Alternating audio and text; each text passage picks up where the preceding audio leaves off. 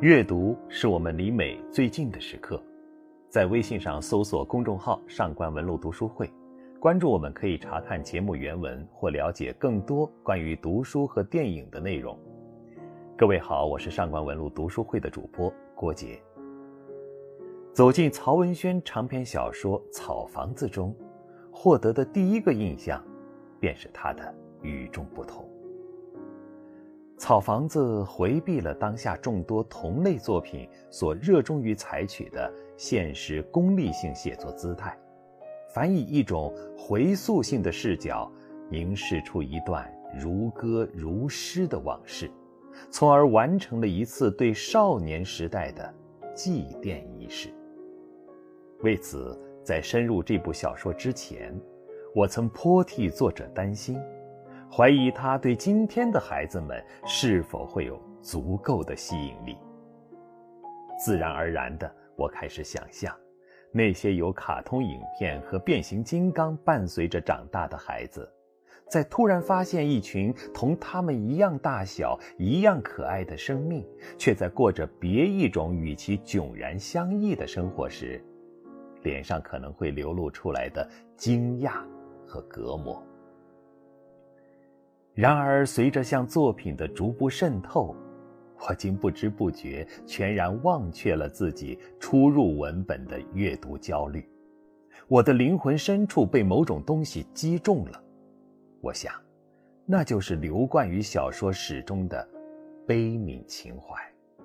是他令我坚信，桑桑、秃鹤、纸月以及戏马与今天的孩子在精神血缘上。依然是相亲相爱的兄弟姐妹。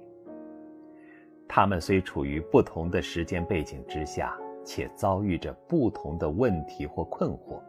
但是他们对于人生最初阶段的生命体验，却存在着极其根本的一致。这种一致足以能够最终消弭他们之间或许会出现的隔膜。在作品的代拔中，作者这样表明了他的立场：今天的孩子，其基本欲望、基本情感和基本的行为方式，甚至是基本的生存处境，都一如从前。这一切的基本是造物主对人的最底部结构的预设，因而是永恒的。我们所看到的一切变化，实际上都只不过是具体情状和具体方式的改变而已。他说：“从前也能感动今世，我们的早已逝去的苦难和童年，一样能够感动我们的孩子，而并非一定要在写他们处在今天的孤独中，我们表示了同情时，才能感动他们。”可见，作者对自己的写作姿态不仅是自觉的，亦是自信的，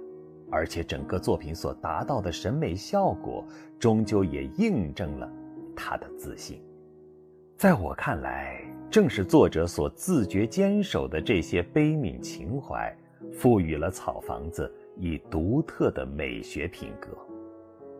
如果说眼下的少年文学作品更多的只能叫我们为之激动的话，那么《草房子》则是我们在激动之外尽情体验了一次难得的感动。而我以为这恰是文学的魅力所在。基于此，我们完全有理由说，《草房子》较其他同类作品是更富有文学性、审美性的。在这里，作者似乎有意省略去从历史中挖掘问题的动机，亦无意为现实问题做什么注脚。他所期望的，只是尽可能的去贴近孩子的心灵，用孩子那至真至纯的目光来打量世界，张望人生。作者从没有小看这些孩子。而是将他们视作一个个独立的生命主体，格外给予了尊重。因此，他所刻意秉持的悲悯情怀，才能显得那般真诚动人。他笔下的那些孩子也才如此真实可爱。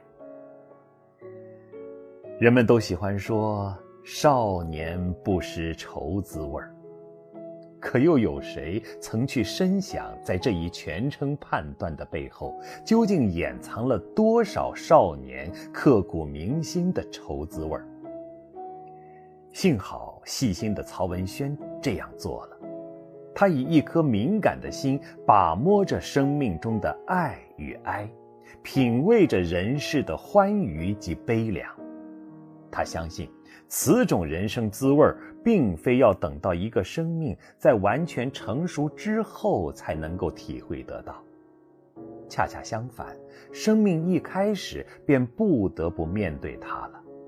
尤其是在弱小无助的孩提时代，人生之路上的每一次抗争都更见悲怆和壮烈，而由它所构成的苦难记忆。往往决定着一个人一生的录像。不幸的是，这些要么被成人们无情忽略了，要么被孩子自己在长大之中渐渐的遗忘了，仿佛什么都没有发生，人生只是从成年开始。显然，曹文轩不这样认为。所以，他给予了这些孩子以充分的理解和同情。通过草房子，我们不难看到，在桑桑、纸月们这些孩子身上，体现着一种十分鲜明的命运意识。如桑桑亲身经历的那场死而复生的忧伤体验，以及他由蒋一伦和白雀之间热烈而无奈的情感纠葛中领悟到的朦胧梦幻感。纸月生而悲戚的无依之苦，杜小康因家道中落招致的人生突变。命运的偷袭是残酷的，然而他却未能真正击败这些孩子，反而使这些孩子脆弱的身心不断变得坚韧，让他们发掘生命中爱的力量和光辉。这一点，在桑桑。戏马、杜小康等身上昭示的尤为明显。作者借命运的无情，着力彰显生命原始质地里那种坚挺、柔韧的品性。我以为，这就是今天的孩子能从草房子中获得的最好启示。但我必须声明的是，草房子的意义绝不仅仅局限于此。事实上，相对于当下整个小说界的创作倾向来说，《草房子》称得上一次有力的补充，或者说纠偏。因为重生活轻想象的中国小说传统，又使我们今天的小说过于迷恋现实问题，特别是步入后新时期以来，我们的文学基本采取的是一种放逐抒情的叙事策略。浪漫主义品格在小说文本里已濒于绝迹，而草房子这种古典的、浪漫的，甚至带有那么一点淡淡感伤的叙述风格，恰似众语喧哗之外的一声歌吟。也许这声音还不是那么响亮，但它所透露出的却是那样一种纯净超俗的气质。着实应当引起我们的注意。他在提醒我们，将视域从光色纷乱的舞台上转移开来，去看一场在台下的精彩表演。从这一层意义上来说，《草房子》已不应当再被限定于儿童文学作品的定位上，它所能够承担的文学现实导向，使其自身超越了这一定位。可以说，草房子不仅是同类中的异类，而且是异类中的异类。这部小说在艺术上的一大特色之一，就是对诗性空白的保留，尽量为读者制作想象的空间。他没有点名地域，但通篇流动着的那么一种温婉、含蓄、朗润的气韵，却分明在向我们暗示那清新妩媚的南方景象。至于小说中的人物命运，作者也多故意不提供结局，使他们成为未完成的开放状态，无限诱惑着我们的想象力。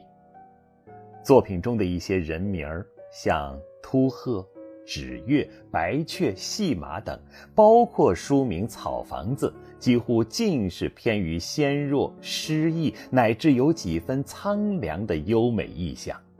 它们所蕴含的象征意味，我想大概就是作者对少年生命的一种独到理解吧。最后，我想说的是，《草房子》在今天的中国文学事实之中，还只是一种少数话语。因此，他需要有更多的目光去留意。如果你想查看今天节目的内容，请到微信上搜索公众号“上官文露读书会”。阅读是我们离美最近的时刻，让我们共赴一场美丽的约会。今天的读书就到这里，下期再会。